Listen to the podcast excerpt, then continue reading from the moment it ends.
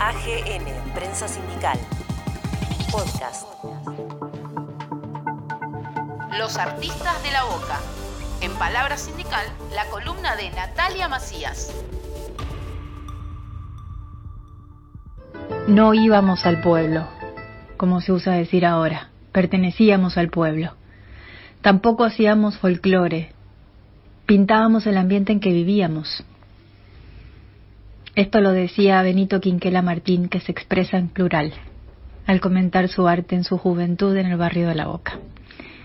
Afirma no solo su categoría de proletario, sino su indiscutible pertenencia a una comunidad de pares formada por artistas que llevan su mirada en su entorno cotidiano para representar su lugar en el mundo. Y así las saludo y los saludo en el día de hoy, haciendo como el preámbulo del tema de hoy, que es los artistas de la boca. Desde fines del siglo XIX hasta mediados del siglo XX, la boca del riachuelo es un punto de encuentro e inspiración para artistas que desarrollaron su obra viviendo o instalando sus talleres en ese barrio. La mayoría de los artistas viene de Italia o de padres italianos y son de clase trabajadora. Y van a estar estrechamente conectados con el lugar, el espacio y su cultura en cuanto al arte que producen.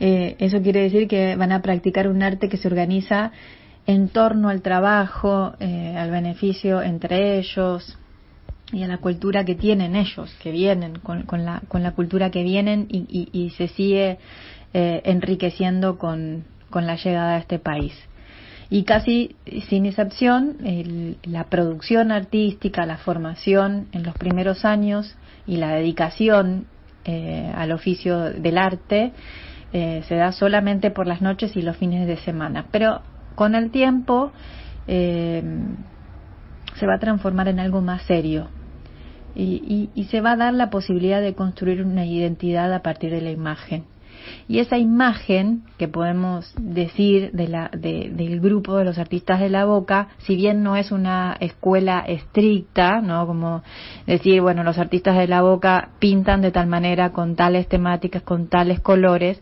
eh, eh, puede reunir unas características en las que eh, que realmente podemos decir que participan, participan activamente el proceso de modernización de las artes plásticas en nuestro país. Y eso en gran parte se lo deben al barrio, ¿no? Eh, y para hablar un poco del barrio que es tan importante para este grupo de artistas de la boca, podemos decir que estaba poblado, o recordar que estaba poblado mayoritariamente por inmigrantes italianos eh, que hablaban el dialecto genovés, Saneise, eh, o sea, que hablaban en la calle eh, eh, con este dialecto y mm, que desde mediados del siglo XIX integran la comunidad de, ese espacio, de, la boca, de la boca del riachuelo, que se ve organizado en torno a una actividad portuaria. Se instalan talleres metalúrgicos, frigoríficos, astilleros y establecimientos navales, obviamente, construyendo eh, eh, un barrio esencialmente obrero.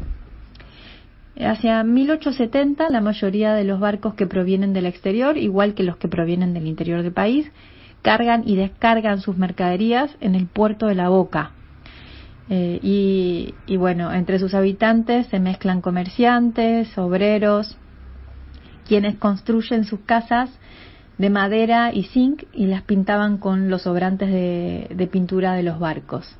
Y sí, son esas que actualmente, o esas casas, o esas fachadas que actualmente las vemos como una de las atracciones turísticas más importantes del lugar, esas fachadas coloridas que de hecho vienen un montón de personas que vienen del exterior, de otros países, a simplemente eh, contemplarlas, eh, a veces sin saber cuál es su origen.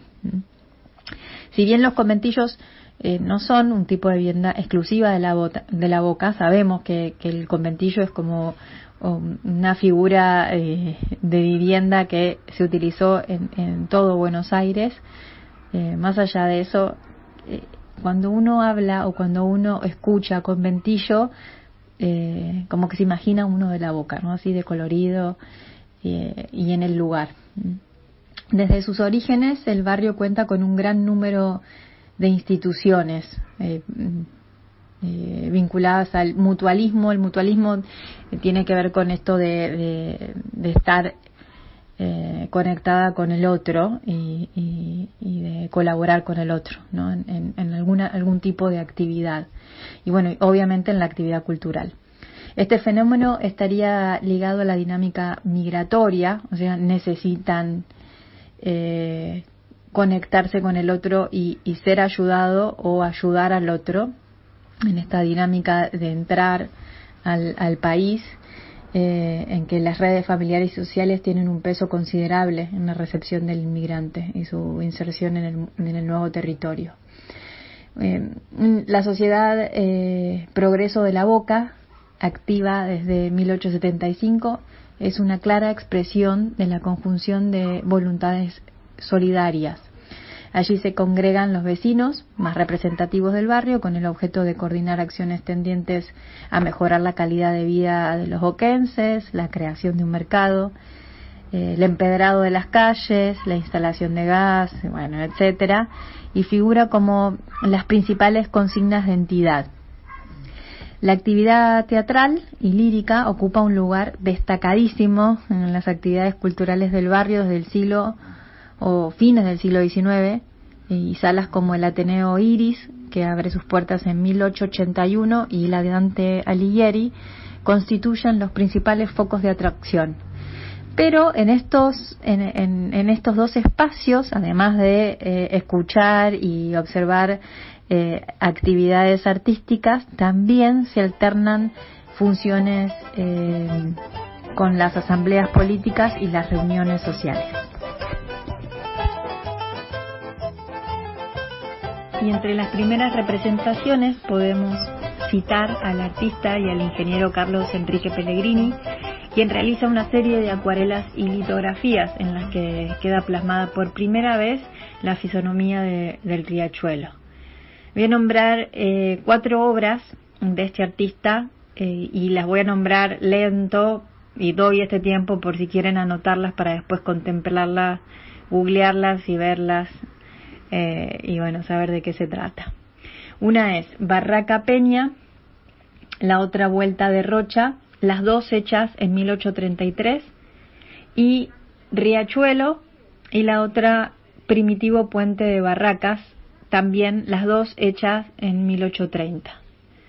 El, mismo Pellegrini, quien había arribado a Buenos Aires contratado por Bernardino Rivadavia como ingeniero hidráulico, esboza un proyecto para estrechar la desembocadura del riachuelo, cerrando parcialmente su salida con una esclusa para así aumentar su caudal y solucionar el problema de la poca profundidad del puerto.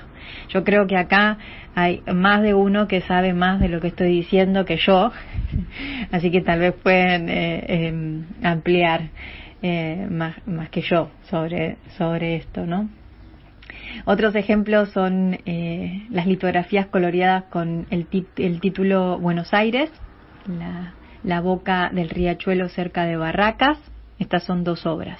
Una es Buenos Aires y la otra es La boca del riachuelo cerca de Barracas, que el impresor parisino Le Mercier realiza sobre dibujos de Dulin aproximadamente en 1860 y al menos dos de ellas fueron parte del patrimonio del Museo Nacional Histórico.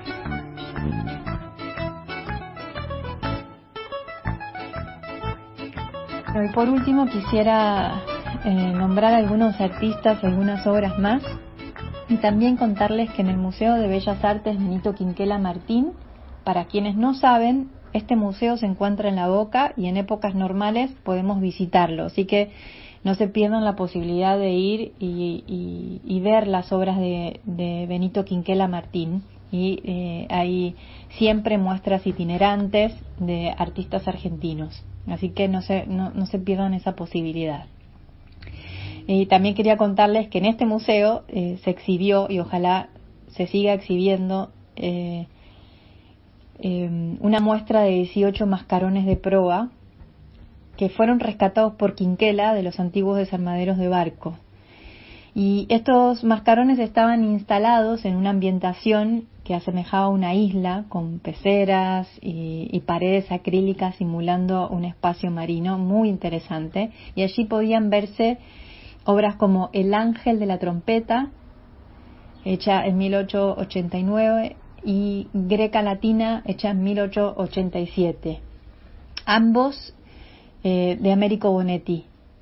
Eh, y están exhibidas o estaban exhibidas en la sala que lleva su nombre. Eh, y bueno, para continuar hablando de artistas de la boca, podemos nombrar a Caferata, que en 1882 expuso en, en Buenos Aires una obra hecha en el mismo año que se llamó Esclavo, Esclavo es una de las obras más representativas de Caferata, no solamente por su fuerza expresiva, sino también por su técnica depurada, podríamos decir, naturalista. Imagínense que fue premiada con la medalla de oro. Eh, la escultura representa a un esclavo de raza negra desnudo, encadenado y sentado sobre su cadera con las piernas reclinadas y apoyado sobre su mano derecha. La obra se encuentra actualmente emplazada en el Parque 3 de febrero en la ciudad de Buenos Aires. Así que si pasan cerca o están ahí, por favor no se pierdan la posibilidad de observarlo desde diferentes puntos de vista y contemplarlo. Eh, Caferata también realizó bustos de personalidades muy importantes como Bernardino Rivadavia, Manuel Belgrano, Mariano Moreno, Bartolomé Mitre, bueno, y un montón más. Y aunque no parezca o que no lo podamos creer, todo esto lo hizo antes de los 30 años eh, porque bueno, antes de los 30 años él se suicida en Buenos Aires. Eh, y para culminar, eh, me gustaría nombrar a algunos artistas más como a Chosa, a Mengui, a los hermanos Orlando y Santiago Estañaro, y bueno, y contar que entre otros artistas estos nacen y se desarrollan eh, artísticamente desarrollan su obra en la boca del riachuelo. Bueno, y se reunirán hacia la década del 20 en torno a la agrupación El Bermellón. bueno, espero que les haya interesado la historia de los artistas de la boca, que puedan eh, mirar obra, no solamente googleándola, sino cuando podamos volver a los museos, eh, tenemos la posibilidad de ver obra así en vivo y en directo, así que no desperdicien esa oportunidad de ver obra de Benito Quinquela Martín, de artistas que trabajan eh, que trabajaron eh, sobre su vida cotidiana y, y, su trabajo en sí. y, bueno, solo me queda saludarlos y saludarlas. Hasta la próxima.